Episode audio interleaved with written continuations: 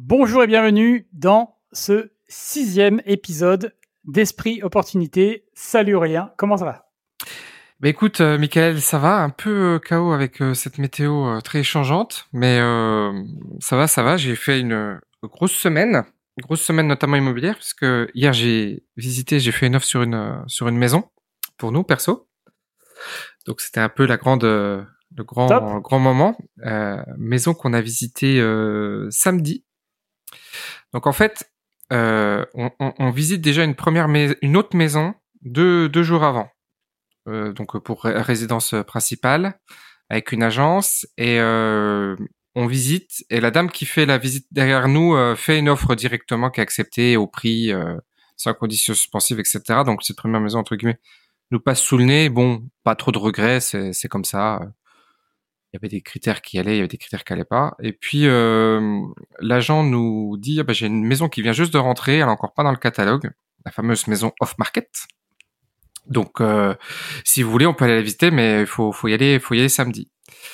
Euh, on, on- on y va donc euh, samedi. Il nous dit il y a sept, euh, il y a sept visites de prévues, une en visio et euh, et donc six avec nous. Donc ça faisait, voilà, ça faisait ça. On visite la maison, euh, on se met d'accord avec lui que ça se passe pas comme la première fois, qu'il va faire visiter à tout le monde et que à la fin des visites, toutes les offres seront présentées au propriétaire euh, à la fin de la journée. C'est-à-dire que c'est pas le premier qui fait l'offre qui remportera forcément euh, l'affaire. Bon, nous on réfléchit, on dit écoutez, euh, c'est euh, c'était samedi, je fais on va, on- je dis on va se donner jusqu'à lundi pour réfléchir. Il me dit bah écoutez euh, dimanche j'ai des Parisiens qui viennent. Euh, si vous voulez vous faire une contre-visite, vous pourrez la faire euh, la faire dimanche et il y aura aussi une autre euh, il y aura aussi une autre visite. Euh, les Parisiens peuvent pas se déplacer alors qu'ils étaient très intéressés. Et l'autre euh, l'autre personne qui visite c'est un couple de de d'anglais en fait des anglais qui qui souhaitent acheter dans dans, dans ce coin-là. Euh, et les Anglais font une offre sans conditions euh, suspensives. Et nous, euh, moi, je souhaite, je souhaite faire un prêt dessus, euh, voilà, puis conditions suspensives, même quand on me dit qu'il n'y a pas de conditions suspensives, on met la condition suspensive. Euh, donc on discute euh, avec l'agent, il fait oui oui, bah, c'est bien et tout. Euh, bah, je vais vous faire je vais vous faire rencontrer les propriétaires. Tu sais, j'étais avec la famille, tu vois, on était avec les trois enfants et tout, comme ça c'est bien, ils vont vous connaître, etc. Donc Ah, ouais. ça, gros, gros Ouais. avantage. Vous avez fait une offre au prix? Oui, une offre au prix. Une offre au prix qui, je pense, est en dessous du prix. Mais euh, c'est une offre au prix, pour le coup. Et du coup, euh, donc il rencontre euh, euh, Colline, deux ans et demi, tu vois. euh, bonjour, nanana, tu vois, le petit, euh, petit ange est là, voilà. Et puis les, les enfants qui, qui jouent dans la maison, etc. On discute avec les, avec les propriétaires. Mais on avait fait l'offre avant, mais les propriétaires ne le savaient pas. Donc, tu vois, il, il doit présenter après. Il dit, bon, bah, écoutez, je vais présenter les deux offres, je vais présenter votre, les Parisiens, tant pis pour eux, ils, ils ont pas pu venir, mais ils voulaient faire une offre aussi, mais voilà, c'était trop compliqué pour eux de se déplacer en, en moins de 24 heures. Et puis, euh, les Anglais sans condition et nous avec condition. Et c'est nous qui l'avons emporté, en fait. Du fait d'avoir vu les, euh, bon, l'agent, la- l'agent, ext- alors c'est assez rare dans ce milieu-là, mais la- l'agent, pour le coup, était assez professionnel quand même. Tu vois, vraiment, euh, euh, j'ai vu, il avait le dossier, il avait l'ancien acte notarié, enfin, tu vois, il avait vraiment pris les données. Et là, bon, la maison est, a, a eu beaucoup d'engouement euh, par euh, son emplacement, en fait. C'est c'est l'emplacement, c'est un emplacement ultra premium, donc euh, c'est ça qui a fait que il y avait beaucoup, beaucoup d'engouement, parce qu'après, ça reste, ça reste une maison ancienne, avec euh, énormément de charme, beaucoup de caractère, mais euh, les défauts de l'ancien, euh, moins fonctionnel, euh, voilà, il y a des, des petites, euh, des choses à reprendre, mais vraiment une très, très belle, euh, très, très belle maison. Ouais, non, mais le contact humain est, est très, Voilà. très important. hein. C'est pas, c'est pas Et donc, en fait, euh, hein, qui, voilà. on en revient toujours à la même chose, c'est toujours le réseau en fait qui amène euh, qui amène les opportunités, qui amène et c'est le compte et c'est effectivement c'est plus que le réseau, c'est le, rela- c'est le relationnel que tu noues avec Mm. les gens qui fait que ça connecte ou pas, c'est ta crédibilité parce que bon, fallait quand même prouver qu'on pouvait euh, assumer et qu'il n'y avait pas un refus bancaire. Voilà, ta crédibilité de de de de de, nouveaux propriétaires auprès des, anciens propriétaires, même si c'est plus leur bien. Alors, assez intéressant, c'était une la maison quand tu la visites. Alors, c'est un mamie une la mamie, je crois qu'elle a elle a 78 ans. La maison, Michael, tu la visites, tu as l'impression de visiter une maison moderne de quelqu'un qui a 45, 50 ans. Impressionnant. Tu vois, il y a pas de, il y a pas de, vie, de, de, de, de, vieillerie et tout. Trucs, Ils ont tout refait en gris, enfin, c'est gris assez, neutre qu'on voit un peu partout là, mais du coup assez moderne, assez, assez rare à- pour une maison de, de, de gens qui ont cet âge-là. Et la mamie, elle était plus speed que moi. elle était, ah, alors dites-moi machin et tout, ta ta ta ta ta. ta. Et euh, c'est des gens qui qui marchent beaucoup apparemment. Et, euh, Ah ouais. ouais, Non, mais ce qui est, ce qui est intéressant aussi euh, dans ce que tu dis, c'est que euh, tu vois, si tu écoutes la presse, euh, c'est de l'apocalypse sur le marché immobilier, mais euh, Mm. en fait, euh, non, hein, les biens euh, intéressants au bon prix, euh, bah, ça se vend vite. Hein. Ouais, ça se vend vite. Et euh, on, on parlait de la dernière fois de la baisse immobilière. Je pense que sur un bien comme ça, ça va baisser peut-être. Si, ça doit- si le marché doit baisser, ça doit baisser peut-être, mais pas sûr, parce qu'en fait, c'est tellement des biens qui s'achètent cash euh, et qui restent accessibles pour une tranche de, de, de, de personnes qui ont des revenus des moyens, euh, euh, des Parisiens ou des ou des ou des étrangers qui ont un fort pouvoir de, de, de cash à mettre sur la table tout de suite et qui recherchent euh, résidence secondaire ou, ou résidence euh, voilà au, au, au long cours. Euh, clairement, je pense pas que ce sont des biens qui vont vraiment baisser beaucoup. Mais c'est l'empla- ce qu'on se disait à la dernière fois, c'est vraiment l'emplacement qui fait tout. hein. Ça, c'est clair et net. Ça reste Donc- le vieil, le vieil adage de l'immobilier n'est pas n'est pas qu'un adage. Et, et- Ouais. et d'ailleurs, tu vois, pour euh, un argument qui va, je pense, un soutien des prix, euh, j'ai lu ça ce matin dans le dans le rapport, euh, enfin une analyse financière sur un, un constructeur, un des premiers constructeurs de maisons individuelles en France. Il disait que le coût de la construction pour eux avait augmenté de 39% en 4 ans. Ah ouais, c'est énorme. Donc euh, maintenant, ça, se- ça se stabilise. Mhm. Mais euh, que oui, quand tu as les matériaux compris, euh, le coût général de la construction qui a pris 40% en, en 4 ans, c'est énorme, c'est énorme. Et donc forcément, ça se traduit dans les prix Mm. des biens, quoi. Ouais, ouais, il y a, il y, a, il y a beaucoup de choses à. C'est, c'est l'approche, elle est plus complexe que ce qu'on baisse ou hausse en fait. Hein. C'est, Oui. C'est, c'est, il y a, y y a beaucoup de, il y a beaucoup de critères qui rentrent en considération. Euh, l'emplacement est évidemment le critère euh, le, plus prégnant, mais après effectivement, t'en as, t'en as, t'en as d'autres quoi. Donc euh, voilà. Ah, de toute façon, là, bon, quand le quand c'est l'euphorie, tout monte de manière un peu indifférenciée. Et là, maintenant que c'est c'est plus l'euphorie que les vendeurs ont moins le pouvoir, c'est plutôt les acheteurs qui l'ont. Bah, effectivement, il y a des disparités qui réapparaissent et, et, Mm. et bah, les beaux emplacements ou les beaux biens, eux, se, se distinguent, vont rester euh, là probablement assez haut. Et les biens, par contre, qui étaient montés sans, sans, avec moins de raisons valables, eux vont, c'est ceux qui vont le plus souffrir. Et c'est pour ça que d'ailleurs, il y a une catégorie de biens qui est quand même, euh, je pense, bien négociable en ce moment. C'est les petits immeubles à la campagne, les, tu vois, Mmh. les, les biens qui Ah, sont un peu moins placés. Surtout quand il y a des travaux, voilà. euh, Ces biens-là sont euh, clairement négociables. Tous les biens où il y a des problèmes, où il y a des trucs à faire, euh, il y a de la négo à faire, hein, c'est clair. Ouais, ouais, c'est sûr, c'est sûr. Et tu vois, l'agent, l'agent immobilier, euh, intéressant parce que c'est lui qui estime. Alors, je lui demandais un peu comment il faisait l'estimation des biens, donc c'est intéressant de voir un peu leur point de vue. C'est des, c'est une agence qui est spécialisée dans les biens de caractère. euh, et euh, bon, tu vois, euh, déjà la première maison, elle, elle s'est vendue en un claquement de doigts. La deuxième, elle se vend en un claquement de doigts parce que parce que ils ont l'intelligence de pas passer des heures et des heures à dire qu'on va mettre des des biens. euh, des biens trop chers, puis on va attendre de Ouais. voir, et puis voilà, tu vois. Et tout de suite, ils mettent le bien au prix. Et en fait, Ouais. euh, eux, ce qu'ils font, c'est euh, ils ont les biens qui rentrent, ils ont des clients qui attendent des biens, et ils font rentrer les gens comme ça, en fait. Donc, ils contactent tout de suite.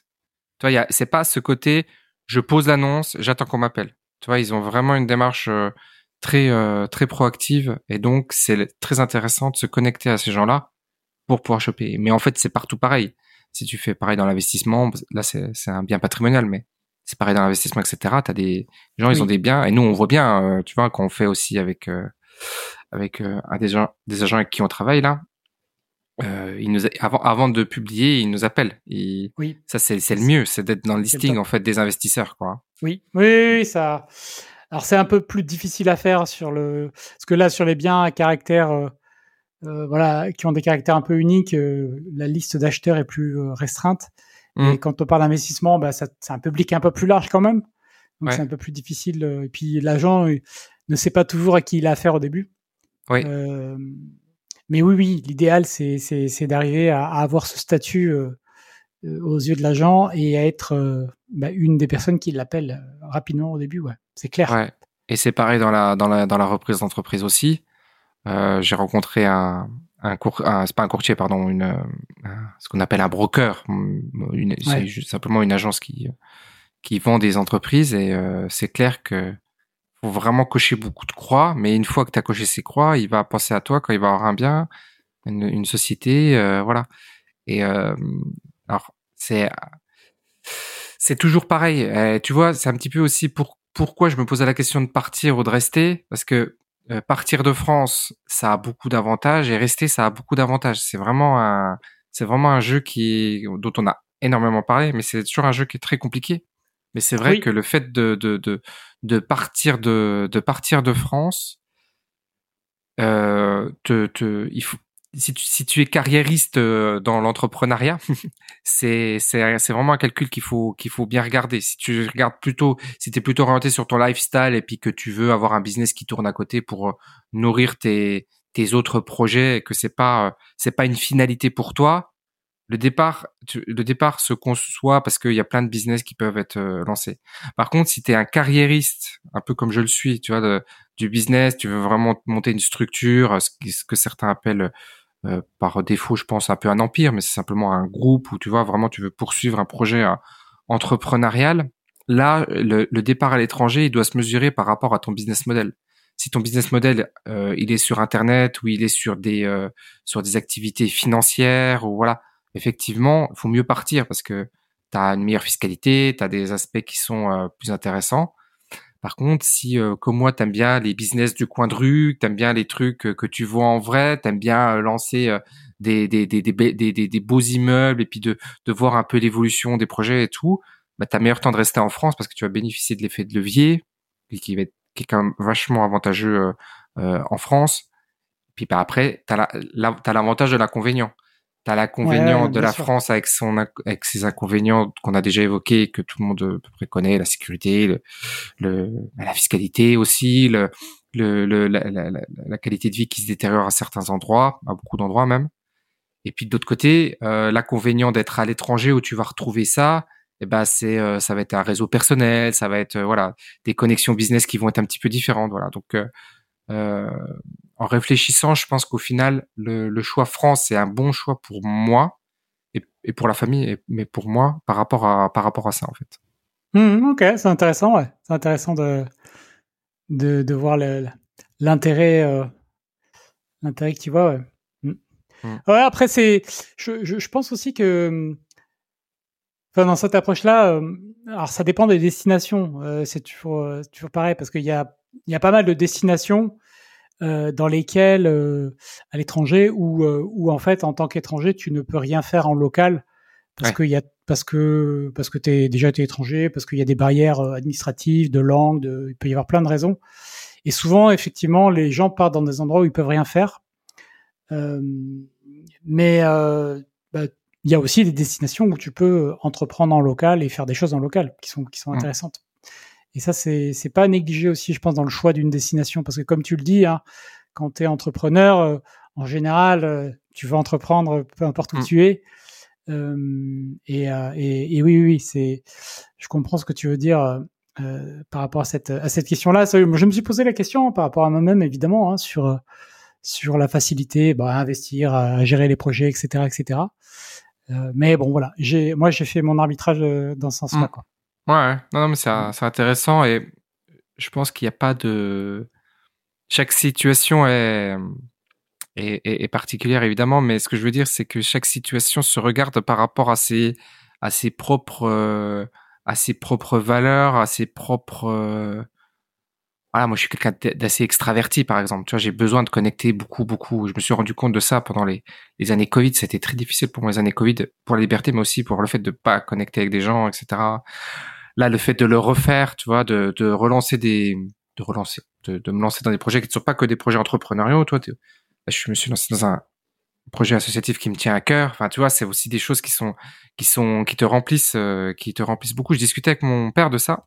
parce que lui, il est pas entrepreneur, il est hum, ce qu'on appelle euh, entrepreneur associatif, intrapreneur. Tu vois, il n'a pas créé une, société à, à, à, son propre compte, mais il a développé des projets euh, entrepreneuriaux. Il fait partie de mes, bah, c'est mon mentor en fait. C'est quand même, on dit toujours, tu sais, tu suis tes parents, tu suis ton, tu suis ou tu vas à l'opposé de tes parents. Tu vois, tu sais, t'as toujours un peu un truc comme ça, euh, un peu délicat parfois à comprendre d'ailleurs pour soi-même. Et et euh, je l'écoutais. Lui, il a, il a monté des projets de, de, de, de, grande envergure, mais il me disait, c'est vrai que lui, ce qui a le plus rempli, c'est les projets dans lesquels il était le plus modeste, ce qui, qui étaient des projets, euh, euh, tu, tu, vois, associatifs, humains, très forts, etc. Et moi, c'est vrai, je suis aussi, je, pour le coup, je me, je me, je me reconnais beaucoup là-dedans, tu vois. Donc, il y a aussi une partie de, une partie de ça, tu vois. Bon, et puis après, il y a la stabilité avec les enfants, parce que tu, tu voyages beaucoup, donc euh, voilà. Donc, euh, tu as l'arbitrage euh, esprit opportunité, opportunité, business, t'as l'arbitrage famille, tu sais, c'est les neuf domaines de vie, tu vois, l'arbitrage euh, environnement, l'arbitrage euh, par rapport à la, santé, enfin, tu vois, tu fais tes, tu fais tous tes domaines de vie comme ça. C'est quelque chose que j'avais fait, je l'ai enlevé sur la chaîne parce que c'était trop, euh, ça correspondait plus trop à ce que je voulais véhiculer comme image parce que ça fait très argent. Mais j'avais titré la vidéo comment j'ai perdu 8 millions et demi en 2021 j'expliquais, tu vois, je faisais ces neuf domaines de vie et sur quoi. Euh, ouais. Comment, euh, mais j'invite tout le monde à le faire, ça, hein, les neuf domaines de vie, euh, une fois tous les deux ans, toi tous les ans, tous les deux ans, mais de se dire où est-ce que je suis de 1 à 10. Bilan, ouais. ouais. ouais. Ouais, sur mes finances, sur mes relations de couple, sur mes relations famille-amis, sur mes relations, euh, euh, sur mon environnement, sur ma carrière, sur mon développement personnel. Bon, je les ai pas tous, mais j'ai quasiment tous cités là. Ouais. Bah écoute, euh, tu sais que moi, paradoxalement, j'ai plus de facilité à connecter avec les gens ici. Ouais. Euh, que, où j'étais avant à, Angers. À Angers, j'avais j'ai quelques bons contacts, des, bons amis que j'ai gardés. Euh, mais j'ai plus de facilité ici à connecter. Euh. Mmh. En fait, en fait, je pense c'est l'avantage quand tu es euh, quand tu es dans un endroit où où il y a il y a plein de gens de plein d'horizons différents, c'est que mmh bah, c'est des gens qui n'ont pas forcément leur famille à côté. Et du coup, sont un peu plus, ils sont moins renfermés sur eux-mêmes et leur cercle. Mmh. Ils mmh. sont un peu plus ouverts et du coup, tu peux facilement connecter avec plein de gens et euh, aller faire des, des pool parties, aller faire du sport, aller faire des trucs. Euh, tu vois, facilement, les, c'est normal en fait de, s'inviter, d'étendre le réseau. Euh, et, et, et, donc paradoxalement, euh, je m'attendais pas à ça, mais euh, on connecte plus facilement ici. Ouais, avec, entre expatriés en fait. Ouais, c'est ça, même les Portugais hein, euh, ah. Hein. Ouais, ouais. Euh, euh, il y a différents cercles, quoi. Mais, mais alors que avant, c'était beaucoup plus difficile. C'était hmm. sur ce point de vue-là, parce que bah, le week-end, les gens ils sont en famille. Ouais. Et, et, donc, bah, tu, il y a plein de gens que tu ne peux pas voir du tout du week-end. Enfin, voilà, c'était plus compliqué, beaucoup plus compliqué. Et au final, d'ailleurs, les, les, enfin, les amis que j'ai, c'est des amis qui, qui sont dans l'immobilier ou qui viennent de l'immobilier. Ouais, bien sûr. Ouais. C'est toujours ce truc à la frontière euh, pro-perso. Mmh euh, euh, alors que là, là, c'est des gens euh, professionnellement, il n'y a rien. Mmh. C'est vraiment que du personnel. Ouais, c'est ça. Et nous, on a mis aussi en critère, donc de critères, la maison, on sait qu'on pourra la revendre très facilement vu comment on l'a acheté, dans les conditions dans lesquelles on l'a acheté. Et la deuxième chose, c'était de voyager aussi, de, de, continuer les voyages. Donc, on, va voyager euh, 4-5 mois dans l'année quand même, tu vois. Donc, euh, on va récupérer cet aspect euh, international parce que je veux que les enfants aient un aspect international fort. Donc, euh, ça, je veux qu'ils le, qu'ils le conservent. Hein. Voilà. Ouais. Ouais. Après, c'est temporaire aussi. J'avais, j'avais un pote qui était, qui était à, à, Maurice. Je sais qu'il il est resté 5 ou 6 ans, je crois. Et puis, au bout d'un moment, il est rentré en France. Hein. Il a, il a repris son activité d'avant et dans l'immobilier. Euh, il s'est dit bon voilà, c'était un temps. Euh, et, ah, voilà, je voulais faire ce témoignage parce que on a, on, a, toujours euh, l'autre aspect. On a toujours l'aspect, paradoxalement sur Internet, tu as toujours l'autre aspect qu'il faut partir, tout. Et c'est intéressant bah de contrebalancer. quoi. Il y a toujours, on a ce, ce, biais humain de toujours croire que l'herbe est plus verte ailleurs. Hein. C'est un biais ça, humain incroyable. C'est un biais humain qui, ça, c'est fou, ça. Qui, est dingue. Hein. Que comment, comment on se pourrit la vie avec ce genre de biais, c'est, terrible. Ça, c'est, ça, c'est, ça, c'est, ça, c'est, ça, c'est vrai. Hein. Ça, c'est, c'est comme, euh, comme quand on parle d'investissement. Hein, euh, dès, que je dis je suis au Portugal, les gens, ils veulent investir au Portugal. Je leur demande qu'est-ce que tu as fait en France? Ben, rien. J'ai ben, commence par la France. Pourquoi tu vas te compliquer la vie avec le Portugal? Commence par la France. tu vois, ça c'est ben, tiens très bien. Je vais marquer le marqueur pour le point suivant. Euh, c'est ça peut on peut on peut parler de ça. Euh, débuter où? Débuter en France ou débuter à l'étranger? C'est un bon sujet ça. Mais débuter en France, mais 20 000 fois. Euh, ben oui, bien sûr. 20 000 fois. C'est alors il y a le financement qui est beaucoup plus facile en France. Quoi qu'en dise la presse, quoi qu'en croient les gens qui pratiquent pas, c'est 10 000 fois plus facile en France. À la fois les conditions, les démarches, tout tout, tout, tout, tout, euh, que le Portugal et que 99% des pays européens et mondiaux d'ailleurs, je pense. Honnêtement, j'ai pas, alors j'ai pas comparé avec les conditions euh, en Argentine ou en Suède, mais euh, voilà, je, je, pense que c'est en France, on a, on a parmi les, pour le coup, on est dans le top 3 à mon avis mondial sur ce, sur les conditions de financement de l'immobilier. Donc ça, mais même mis à part ça, de toute façon, il vaut mieux investir là où tu connais, là, là où tu es familier, là, où là où tu peux avoir des contacts, là où c'est là où c'est le plus simple.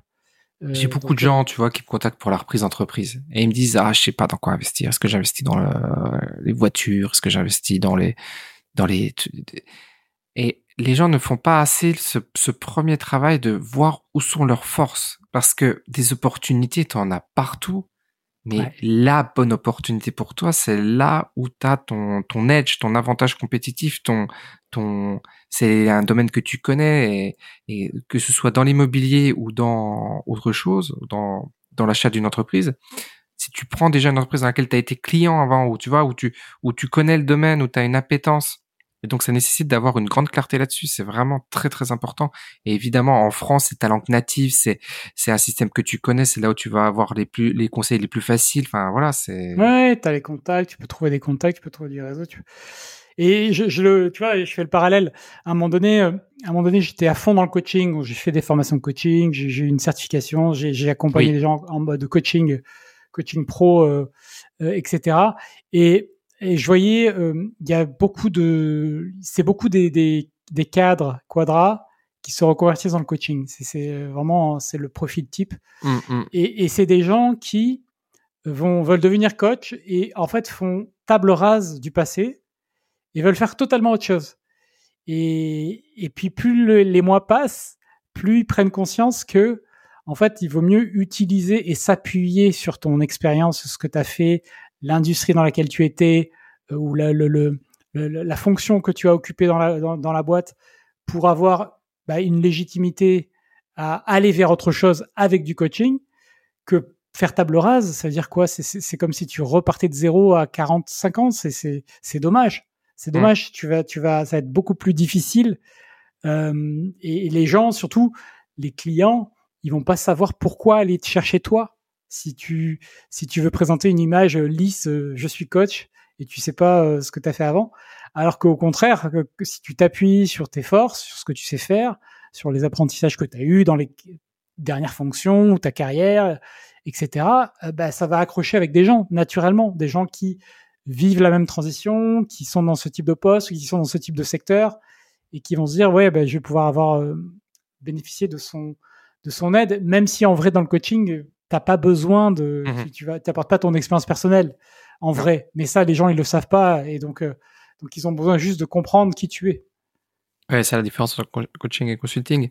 Le, le, le, le, le, c'est vrai, hein, parce que moi, je me suis, je me suis, je me suis, j'ai suivi, tu sais, euh, Julien Musy. J'ai été un, un, des clients de, de Julien Musy, qui est aussi euh, quelqu'un que j'apprécie beaucoup, que, qui, m'a beaucoup aidé sur des aspects euh, de développement personnel parce qu'il il a beaucoup travaillé là-dessus.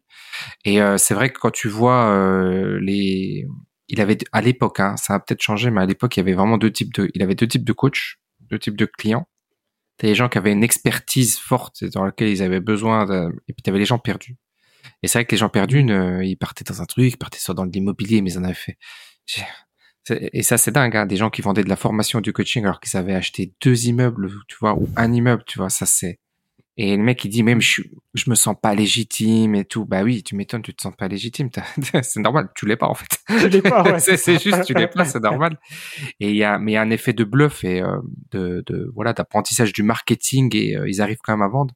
Mais je pense que ça peut pas perdurer. Si tu veux quelque chose qui dure dans le temps, il faut que ça ait mis du temps à se construire en toi avant. Et tu peux pas si tu veux un business d'un an, tu construis un, faut, une expertise d'un an suffit.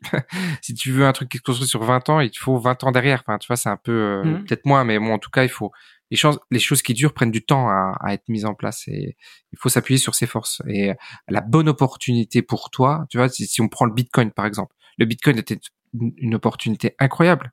Et pourtant, il y a plein de gens qui, heureusement, n'ont pas investi dans le Bitcoin quand il était bas, parce qu'ils auraient pas su le gérer, parce qu'ils étaient pas, ils avaient pas d'approche euh, financière, parce qu'ils sentaient le truc intangible, parce que c'était c'était pas fait pour eux. Mais c'est pas pour autant qu'ils peuvent pas faire un multiple sur un autre une autre, chose et que ça va les remplir.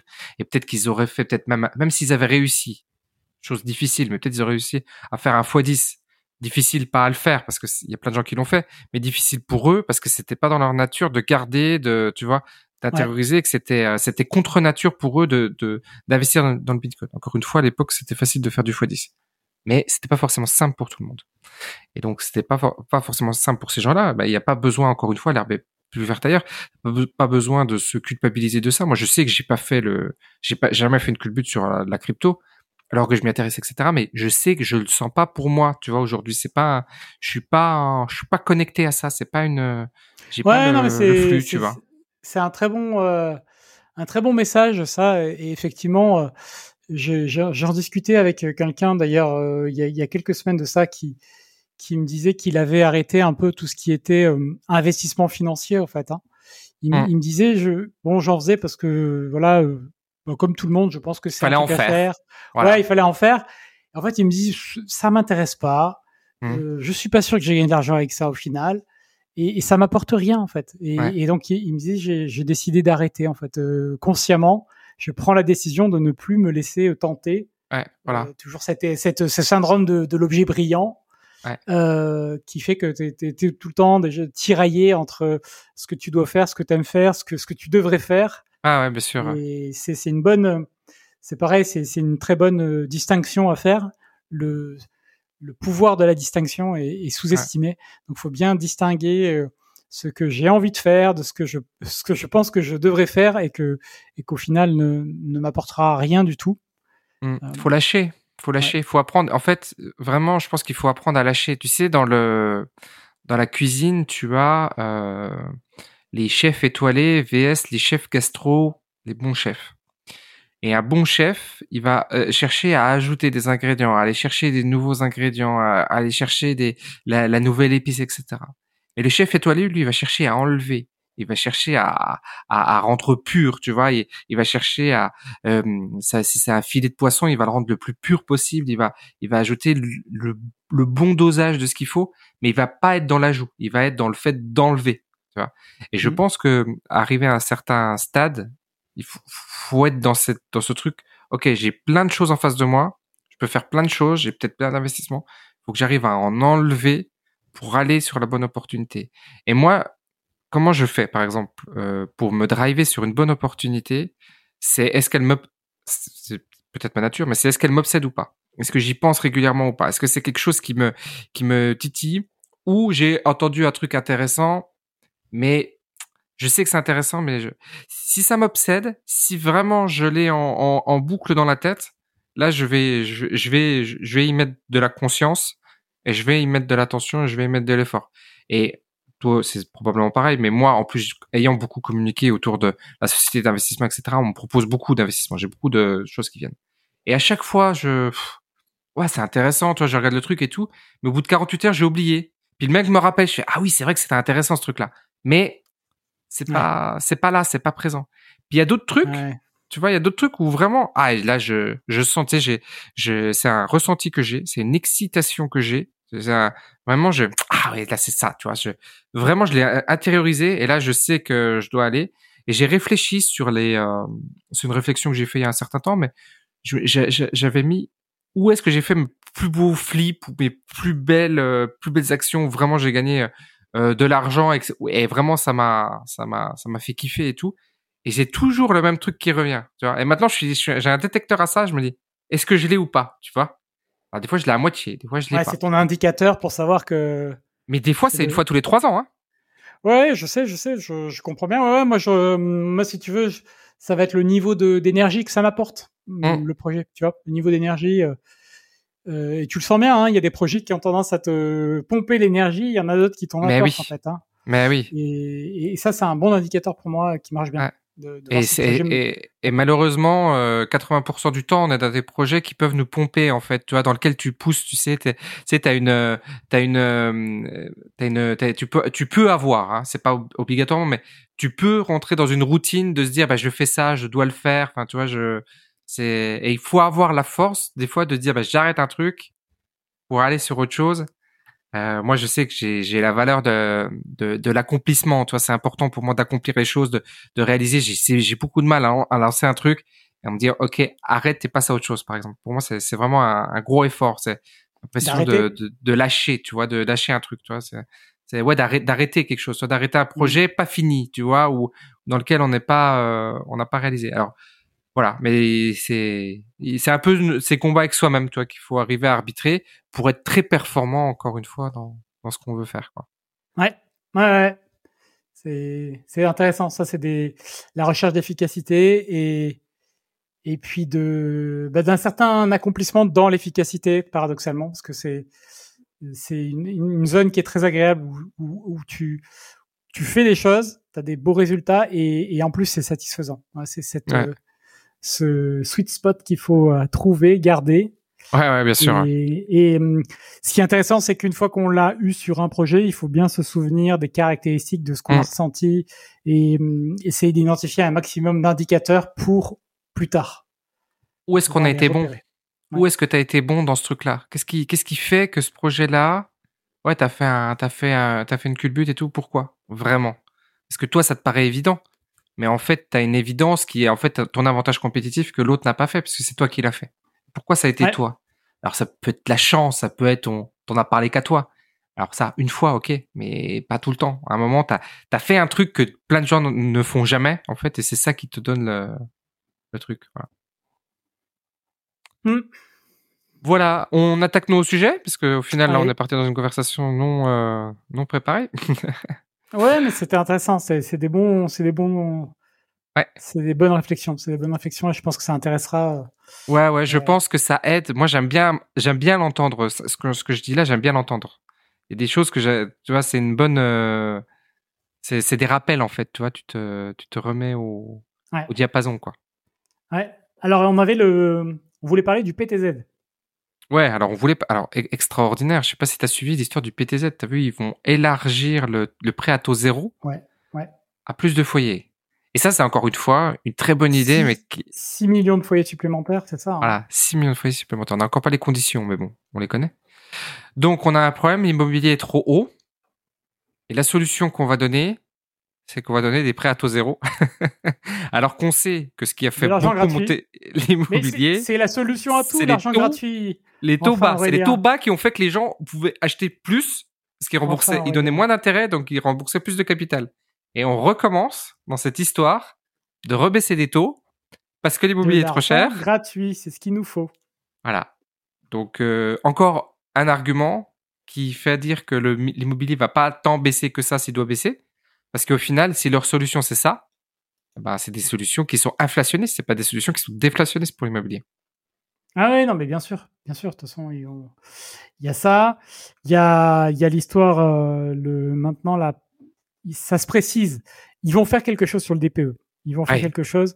Euh, a priori, ça va être de repousser euh, l'interdiction, la date d'interdiction. Et bien sûr, c'était Mais évident. bon, je pense que c'est en égo, c'est en discussion, c'est en voilà. Mais ils vont faire quelque chose. De toute façon, même s'ils ne, ils ne faisaient rien, l'interdiction ne sera pas appliquée. C'est ingérable. infaisable. C'est ingérable. La tension locative, elle a explosé. Ouais. Elle a, elle a, il y a, j'ai vu qu'il y a des villes où elle avait doublé en six mois, la tension Ouais. locative. Ouais. Donc, c'est ingérable. Ouais, bien sûr. ingérable. Donc, euh, ouais, c'est, de toute façon, ils continuent euh, à, à prendre le même type de décision, donc ça produira les mêmes effets. Hein. Ouais, même cause, même euh, même résultat. hein.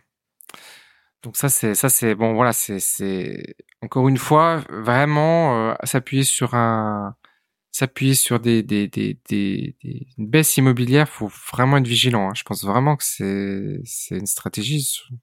Tout ça peut rester haut, les taux peuvent rester haut, l'immobilier peut rester haut, on peut rester dans une situation euh, euh, immobilier valeur refuge malgré les taux hauts, euh, voilà. C'est faut, être, faut, être vigilant à tout ça. Hein. Oui. Et par contre, tu vois, je regardais en, Europe, il y a des pays où l'immobilier est quand même baissé de 10%, enfin, mmh.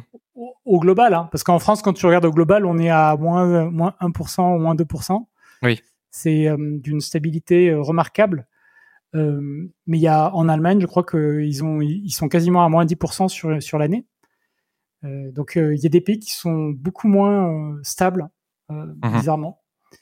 Il y a, y, y a, vraiment une particularité, une exception française, comme on aime à le dire, que nous avons des exceptions dans tous les sens, mais il y a quand même une particularité qui, qui a, alors qui a clairement qui qu'on peut essayer d'expliquer, mais c'est un petit peu difficile de de de comprendre, il y a tellement de facteurs. Mais le fait est que voilà, euh, c'est ce qu'on observe. Et c'est toujours mieux, je pense, euh, moi qui euh, qui ai un, qui a un passé lié à la biologie, tu vois, c'est toujours bien d'observer la réalité des choses et, et des faits plutôt que d'essayer d'inventer des, ah, des, liens des, liens de cause à effet en tous les sens. voilà, on observe ça aujourd'hui aujourd'hui en France. Ouais. Ouais, ok. Euh, bon, voilà, c'était la petite euh, petite euh, petite alerte, on va dire. bah sinon, on a la grosse actualité quand même du moment, c'est ce qui se passe à Gaza là, hein, les les, les ouais. l'attaque sur Gaza avec bah, une nouvelle guerre qui qui qui, qui émerge en fait, hein, tout simplement. Hein, c'est on s'est retrouvé avec le 11 septembre qui a donné qui a donné l'Afghanistan, etc., etc. Nous, on a eu le Bataclan, alors bon, on était déjà en guerre, mais bon, qui a donné une intervention en Afrique très forte avec le résultat qu'on connaît aujourd'hui. Et là, on se retrouve de nouveau avec une sorte de... Bon, c'est très impressionnant, hein, cette attaque euh, cette attaque avec les parachutes, là, enfin les bimoteurs, là, c'est très, très impressionnant. Et je pense que euh, euh, c'est même plus fort que, que, que ce qui s'était passé, je crois que c'était Kippour, il y a 50 ans. Je pense que c'est plus violent. Hein. Apparemment, apparemment, il y a eu ils ont misé sur du low-tech, hein, c'est-à-dire euh, des moyens simples, euh, qui sont du coup difficiles à identifier. Euh, les moyens, enfin toute la, la défense n'est pas préparée à ce genre d'attaque, parce qu'ils sont mm. préparés pour des trucs technologiques, mais mm, mm. Euh, voilà. Euh, bon, Surtout l'Israël, parce qu'Israël est très très connu, pointu en termes de hacking, de cyberdéfense, d'attaque. Bah, c'est ce que c'est ce que j'ai vu. Hein, c'est il y a des voilà je sais je sais pas. Moi comme comme tout le monde je suis observateur de ça. Je vois qu'il y a je vois qu'il y a des gens qui disent que c'est un peu surprenant qu'ils aient rien vu venir du tout. Ouais. Euh, après si on dézoome il y a quand même une histoire je sais pas euh, l'avenir fera le, le tri hein, comme toujours entre ce qui est vrai euh, et ce qui s'est réellement passé. Mais euh, quand tu dézoomes hein, tu vois que quand même ça ça c'est au cœur d'une tension entre les BRICS hein, en fait euh, cette mm. histoire là c'est ça c'est ça. Et, et que c'est assez pratique pour les usual suspects. C'est mm. assez pratique pour ceux qui voudraient euh, bah, que les BRICS ne se forment pas mm. ou, euh, ou, ou qu'il y ait des tensions. Voilà ce genre de conflit. et de toute façon les BRICS faut pas rêver c'est pas c'est pas un groupe c'est pas l'Occident c'est pas un groupe homogène. T'as des religions différentes t'as des approches différentes t'as des intérêts divergents les intérêts chinois, ne sont pas les intérêts russes, euh, voilà. Donc, euh, donc euh, c'est vrai qu'on a dit, on, on, on, s'est complu à un moment de dire, ouais, bah, vous voyez, l'Occident décline et les BRICS sont les nouveaux géants, et c'est sur les chiffres, c'est vrai. Mais après, dans la dans la dans la dans la géopolitique, c'est pas tout à fait ça. C'est un peu différent et c'est assez complexe. Je suis pas sûr qu'il faut qu'on l'aborde sur cette chaîne, mais ce que je voulais dire à travers ça, c'est que euh, on a une nouvelle guerre avec le drame et puis euh, et puis euh, tout ce qui tout ce qui s'ensuit et ça va euh, certainement amener encore un pétrole qui va encore rester euh, élevé et qui va peut-être encore monter parce que si le Liban est attaqué parce que voilà ou si l'Iran d'une manière ou d'une autre est impliqué auprès du Hamas ou voilà aussi le Qatar etc aussi. l'Égypte par travers le Sinaï etc on, on, on, peut rentrer dans un dans un dans une décennie en fait de de, de, de guerre à conflit qui nous garde un pétrole haut, euh, une inflation élevée, une inflation élevée et que on reste un peu dans cette dans ces conditions euh, perturbées. Donc c'est clair, c'est clair, c'est clair. C'est des c'est des critères vraiment qui sont à prendre en, en, en, en considération dans les choix qu'on fait euh, dans les chocs. Ah ouais, c'est ça, c'est ça. Je pense que c'est vraiment le truc qui change, ça. C'est que autant il y a trois ans, bon, tu voulais faire ton investissement immobilier, tu analysais ton marché, ta renta, tu faisais ton investissement. Aujourd'hui, il faut faire une analyse géopolitique des tensions au Moyen-Orient pour savoir si s'il faut investir. C'est, Mm. c'est- Ouais, ça. Hein.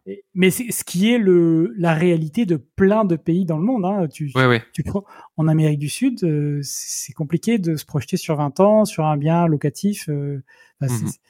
Voilà, c'est c'est la réalité de plein de pays. Mais voilà, l'Europe était épargnée de tout cela pendant très longtemps. Euh, bah, il semble que ce soit plus le cas. Quoi. Non, ouais, ça sera, ouais, ça sera peut-être plus le cas. Euh, L'Israël, ça va pas rester comme ça. Enfin, je veux dire, euh, les tensions en interne, c'est vraiment euh, très, Ouais. très, ça, ça monte ça. c'est parti dans un truc de déni contre déni. Je dénie Israël contre je dénie le, le peuple euh, gazaouite ou palestinien. Voilà, c'est donc, euh, Mm. ouais, ça, j'écoutais un peu les, les propos euh, des, des ministres de la défense israéliens. C'est qualifie ça d'animaux et tout, tu sais, ça, ça va très très loin. C'est vraiment, euh, vraiment, il y a vraiment une, une, une c'est une haine. Donc ça va pas s'arrêter comme ça, euh, ça va pas s'arrêter comme ça, et ça va prendre du temps, mais je pense qu'on va, on va arriver sur des conflits euh, régionaux comme ça qui vont être euh, durs, durs et qui vont maintenir le pétrole. Si le pétrole reste haut, franchement, on va arriver dans un monde qui va être pas, pas, pas qui va être compliqué pour rien. un certain nombre de, de business, y etc. ouais, il y a rien qui, qui, qui plaide pour une baisse du pétrole. hein. Non, non. Entre le, la tension, euh, ce qui se passe en Ukraine, en Russie, puis ce qui se passe là maintenant, euh, c'est Le gaz de schiste aussi, tu vois, ça permet au gaz de schiste d'être viable économiquement aux États-Unis. Et euh, quand ça dépasse 70, je crois. Donc, euh, Ouais. tu vois, il y, a- il y a ça aussi. Donc, il y a aussi un intérêt de garder le, le ça haut, tu Ouais. vois.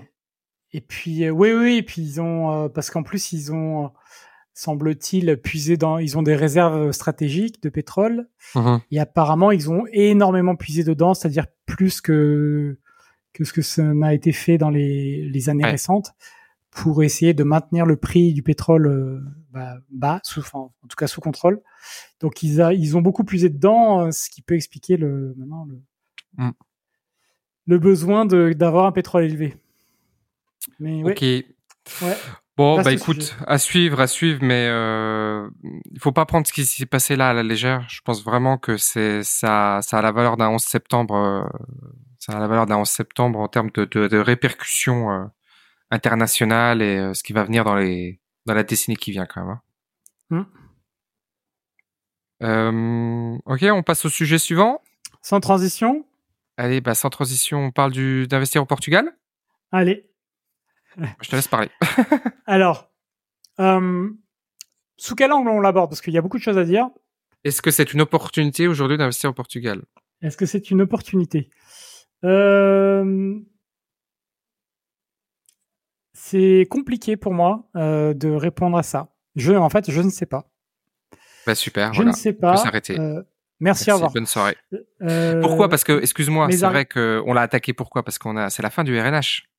C'est ça le Alors, sujet. voilà, C'est pour ça qu'on est arrivé là-dessus. Ouais, alors bon, ça, on peut en parler un peu. Donc, euh, donc le, le Portugal essaie de lutter contre les prix élevés de l'immobilier au Portugal. Ils font des donc, PTZ. Ils font pas de PTZ parce que le nouveau gouvernement. Qu'est-ce qu'ils, ont fait? Alors s'il faut pas de PTZ Bah, C'est quoi la stratégie? Euh, ils ont donc ça fait à peu près un an, je pense, qu'ils discutent de mesures pour euh, essayer de faire baisser les prix. Alors, euh, soit dit en passant, euh, euh, gouvernement, c'est un peu comme en France, hein, c'est-à-dire qu'ils essaient d'appliquer des mesures et tu te demandes quel est le lien entre la mesure et, et, et l'effet et l'effet recherché, parce que on sait dans l'immobilier, la mesure qui fait le plus baisser les prix, c'est l'équilibre de l'offre et de la demande. Donc, plus il y a d'offres et moins il y a de demandes, plus les prix baissent. Ça, c'est c'est le, le facteur euh, principal. Le second facteur, c'est le prix de l'argent. Hein, donc les taux. Ce sont les deux facteurs principaux. Tout le reste, c'est de la mesurette. Tout le reste, c'est pour se faire plaisir. C'est de la mesure électorale. C'est tout ce qu'on veut. D'accord? Ça a un effet. Mais franchement, si les taux sont bas, tu peux faire toutes les mesures de contrôle que tu veux. Le prix va monter. Et s'il y a une demande, le prix va monter. Voilà. Et c'est pareil en France. Donc, Euh, donc il faut, si, enfin, si on voulait vraiment changer les choses, il faudrait agir là-dessus. Après, euh, il y a les, toutes les, les mesurettes secondaires. Et donc dans les mesurettes secondaires, bah, ils ont ils ont mis plein de choses dedans. C'était un petit peu un fourre-tout. Et justement, donc il y a par exemple la fin des Golden Visa. Donc le Golden Visa, c'est ce qui permet à un non-européen d'avoir la nationalité portugaise en faisant un investissement immobilier au Portugal. Euh, donc ça, donc européenne en même temps, du coup? Ouais. Et oui, oui, ça ils l'ont arrêté. Oui, oui, ça en France on, on connaît pas ça en fait, mais il y a plein de pays européens où c'est le cas en fait, hein, hum. euh, où il y a ce truc de golden visa, ce système. Et euh, et donc ce qu'ils ont annoncé là euh, semaine dernière, c'est la fin du RNH, donc le statut qui euh, qui permettait, qui était notamment connu en France pour les retraités, parce que pour la France, il y a que les, a que les vieux qui vont au, Portugal dans les médias. Euh, et donc c'était pour euh, annoncer la fin du RNH. Donc il y a un ou deux ans, ils avaient passé le taux qui était de 0 à 10% d'impôt sur euh, les pensions perçues de l'étranger. Et là, ils ont annoncé qu'ils ont qu'ils allaient l'arrêter probablement à la fin de l'année. Voilà. Euh, voilà. Je sais pas si c'est acté, mais en tout cas, c'était annoncé. le président qui a dit, hein, qui a, annoncé. Ouais, ouais, ouais. Euh, voilà, donc euh, tout ça dans l'idée de dire, euh, ben, il faut, euh, de dire, il faut que les prix de l'immobilier baissent parce que il est vrai que les prix sont très élevés au Portugal. Euh, et, et, donc, tu vois, pour rebondir par rapport à ce que tu disais, à la, à la question de départ, est-ce qu'il faut investir au Portugal? Ben, on est sur un marché où il y a des prix élevés. Mmh. Et on est sur un marché où les taux ont, monté partout, hein, comme parce que c'est la BCE qui, qui, dirige le truc. Donc euh, il y a une pression sur les prix en ce moment au Portugal. Euh, il y a euh, beaucoup beaucoup de gens qui sont à taux variable, mais mais il y a quand même le gouvernement qui est intervenu pour forcer le passage à taux fixe par les banques. Donc tu peux demander à mmh. ta banque de passer à taux fixe. Tu vas passer à un taux fixe élevé, mais tu vas passer à taux fixe quand même. un taux bonifié c'est-à-dire un taux inférieur au, au, au marché. Euh, c'est-à-dire c'était pas du 2%, mais tu seras pas à 5% ou à 6% non plus, tu vas être à 4 et quelques. Euh, donc euh, donc voilà, donc euh, si tu veux le et puis donc ça c'est pour le prix de l'argent. Pour la demande, bah il y a par contre ça c'est le facteur. Donc ils, ils essaient de faire baisser la demande en disant euh, c'est le RNH ou c'est les Golden Visa qui qui poussent la demande, mais en réalité quand tu as les chiffres euh, on parle de le, le RNH, euh, ou enfin le Golden Visa et le RNH, c'est quelques milliers de dossiers par an. Hein. C'est pas, euh, mmh. c'est pas la cohue en fait. Hein. C'est pas. Donc c'est toujours pareil. on essaie de faire croire que ce sont les, les, les prix à la marge qui font les prix du marché. Bon, je pense pas que ce soit le cas. Mais ce qui risque probablement de se passer, c'est que comme les taux ont monté, bah, la demande elle baisse quand même un peu. Donc, à mon avis, ils vont pouvoir se féliciter dans un ou deux ans que leurs mesures ont bien sûr eu les résultats escomptés. Euh, voilà, probablement. Donc, euh, donc l'opportunité d'investir, si tu veux, c'est euh, euh, ce qui est la, bonne, le bon côté des choses, c'est que tu as euh, bah, une demande qui est forte. Il y a des gens qui viennent s'installer au Portugal et euh, ils viennent pas spécialement. Enfin, il y a, comme je disais, il y a une partie Golden Visa, il y a une partie RNH, mais il y a tous les autres qui viennent malgré tout euh, pour le Portugal. Euh, il est assez possible aussi, de ce que j'ai compris, que euh, en fait ils vont ressortir une version allégée du RNH, c'est-à-dire mhm. une version parce que là où le Portugal a un truc à jouer, je pense, c'est attirer, continuer à attirer des travailleurs qualifiés. En fait, c'est ce que fait très bien le RNH, parce que là, on le présente toujours sous l'angle c'est pour les retraités. Oui. Mais il y a l'angle qui est très méconnu, où en fait tu peux euh, euh, jusqu'à présent euh, quelqu'un qui est un travailleur qualifié dans une liste de professions spécifiques, donc des professions dites à haute valeur, mmh. avait un impôt personnel plafonné à 20%. et donc ça, ça c'est un facteur qui joue. C'est un facteur qui joue bien sûr parce que bah, quelqu'un, tu vois, j'ai des potes, bon, ils sont ils sont head of sales, voilà, donc head of mmh. sales je sais pas combien il touche, 150 euh, ou je sais pas combien il touche par an, 100 000 par an, euh, il sait qu'il va payer que 20%. Ouais. Euh, versus ici, bah ici c'est comme en France, hein, ça peut monter à 48%. Hmm. C'est un peu plus haut. La dernière tranche était un peu plus élevée, mais voilà, ça serait plus. Euh, donc ça, il est, il est assez probable qu'ils qu ressortent ou qu'ils aménagent quelque chose par rapport à ça, Mhm. euh, parce que ça, c'est un public qualifié. Et d'ailleurs, euh, je, sais qu'il y a des débats en France sur sur l'immigration. Je vois souvent passer des trucs. Au Portugal, il n'y a pas de sujet en fait. Hein. Ils, on veut, ils favorisent des travailleurs qualifiés qui veulent attirer. Hein. Ouais, c'est ça. hein. Hmm. Fin de l'histoire. Et ça marche. Ouais. Et, donc du coup, il y a une demande. Donc ça, ça pousse les prix. Après, euh, après le le le truc, c'est que et c'est là c'est là où j'émets des réserves, c'est que euh, on est euh, donc il dans le paquet de décisions, il y a le fait de ne plus octroyer de nouvelles licences pour faire de la location courte durée. Par exemple, donc les gens qui voulaient faire un projet d'investissement en disant je fais du Airbnb, etc. Ça peut être compliqué selon où c'est Mhm. placé. Voilà, c'est c'est pas général, hein, mais selon où c'est placé, ça peut être compliqué. Euh, dans les zones très tendues, euh, évidemment, ça peut être compliqué. Et puis, donc ça, c'est un frein. Et puis l'autre, euh, l'autre, l'autre menace, c'est que, euh, bah forcément, si t'achètes, euh, euh, je sais pas, tu vois, moi à côté ici, euh, on- on- il y a, il y a un, un studio, donc des grands studios de 60 mètres carrés qui sont à vendre 250 000 euros, quoi. Tu vois, donc c'est Ouais. élevé. On est au bord de la mer, c'est un super cadre, c'est recherché, c'est c'est tout ce que tu veux, mais c'est très cher. Donc ce qui fait que à ces prix-là, tu peux pas louer euh, à euh, 90% de la population déjà. Donc tu vas louer à, euh, aux 10% de la population, alors euh, portugais ou étrangers, peu importe, hein, mais c'est ça, ça va être 10% des gens, euh, ou alors aux touristes.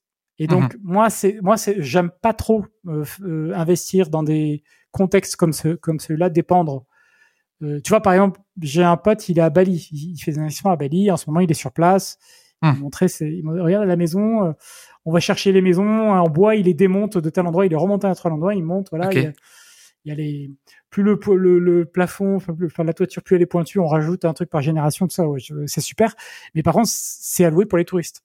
Ouais. Et bah, pour faire le, tu vois, le, le, le point avec ce qu'on disait, le, le- la, la discussion d'avant, dans un monde où tu as des tensions comme ça, où mm, voyager, c'est peut-être, tu vois, il peut y avoir un, à n'importe quel moment, il peut y avoir un grain de sable Mhm, dans la machine et le voyage est bloqué pendant un mois, deux mois, trois mois, tu sais pas quoi.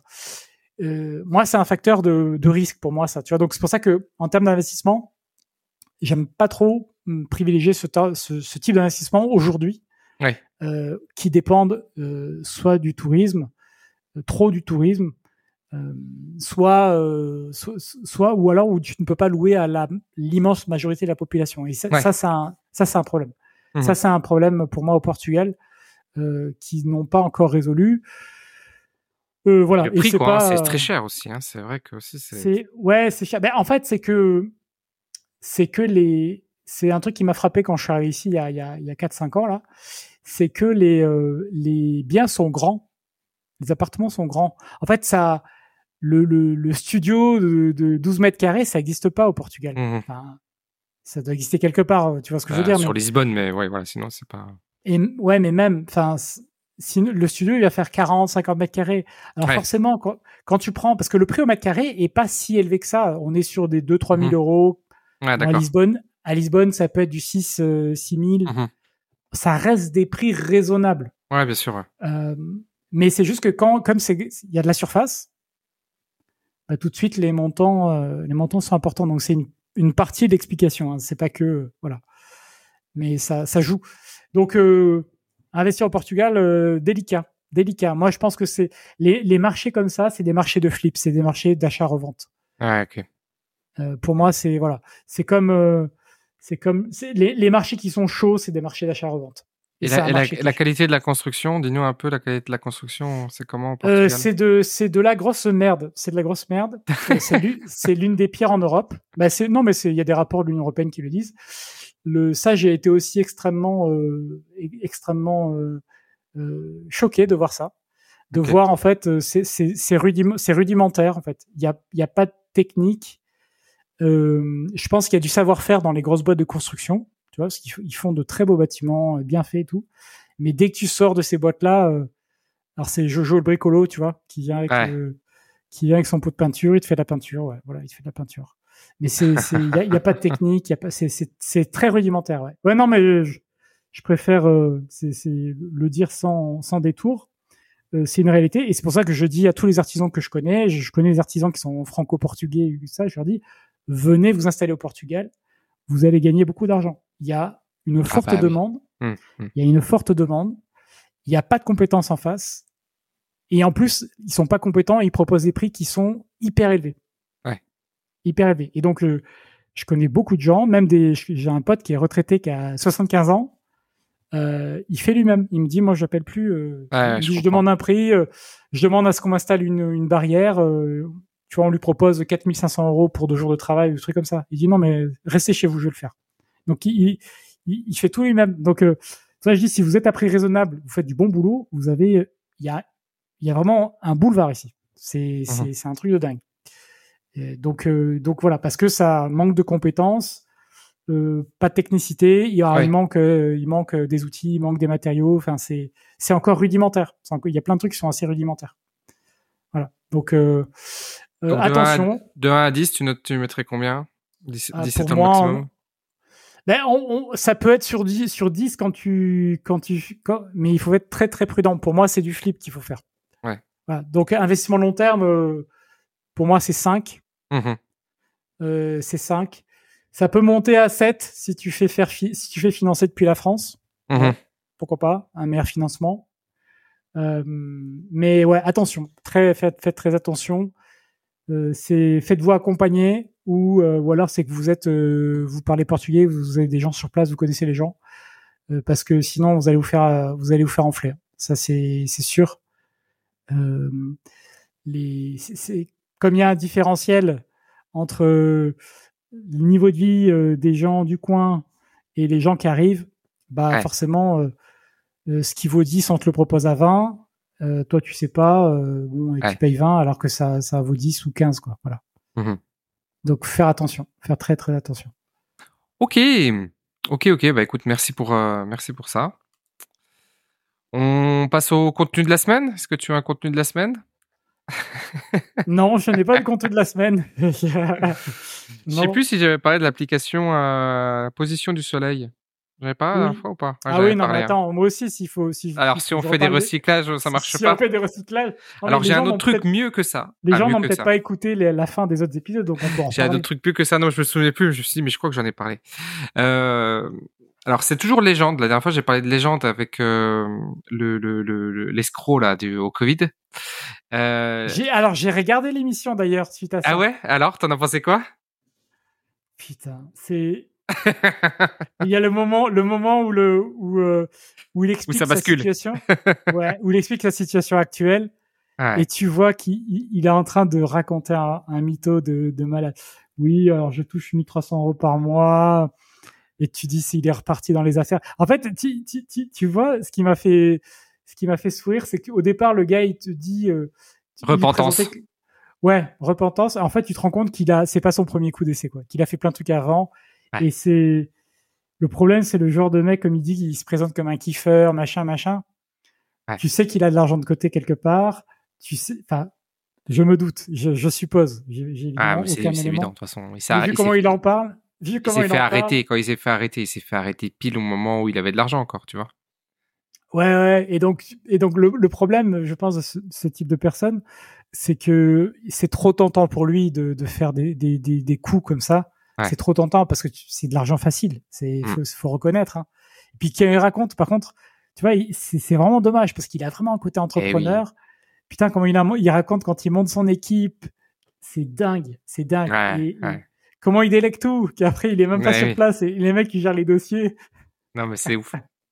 Alors ouais, donc contenu de la semaine, euh, légende, euh, légende, c'est avec euh, Thierry Ardisson. Ouais. Parce que ce que je ne savais pas de Thierry Ardisson, c'est que avant de faire de la télé, il était, il avait une agence de, de com publicitaire en fait. Et c'est lui qui est à l'origine d'énormément de slogans de Thierry Ardisson. Donc tu sais, le la paire, il y en a pas deux, le chaussée au moine. Euh, il, il, en a fait plein. Il en a fait plein. D'accord. D'accord. Et il a, il a, il a ce côté. Je vais essayer de retrouver. Il, il, il a plein d'anecdotes par rapport, euh, par rapport à ça, euh, par rapport à la publicité qu'il a fait. Euh, et il y a beaucoup, beaucoup de, de, de, de, de, de, choses, de, de, comment ça s'appelle des, pas des citations dans la publicité, c'est des, Ouais, des, campagnes, mais tu sais, des slogans, voilà, des slogans publicitaires qui sont euh, ici euh, issus de lui. La paire, il y en a pas deux, tu vois. Le la paire, il y en a pas deux. Il est encore utilisé aujourd'hui en plus, tu sais. Tu sais, alors, euh, euh, vas-y, vas-y, Waza, tu sais. Mmh. C'est vas-y, vas-y, il y a Waza là. Quand c'est trop, c'est trop picot aussi. Alors il explique un petit peu comment il brainstormait ça, etc. Mais il, il, en a fait trop. Tous ceux de notre enfance, c'est lui qui les a, c'est lui qui les a lancés, quoi. Tu vois, c'est c'est ouf, quoi. C'est dingue.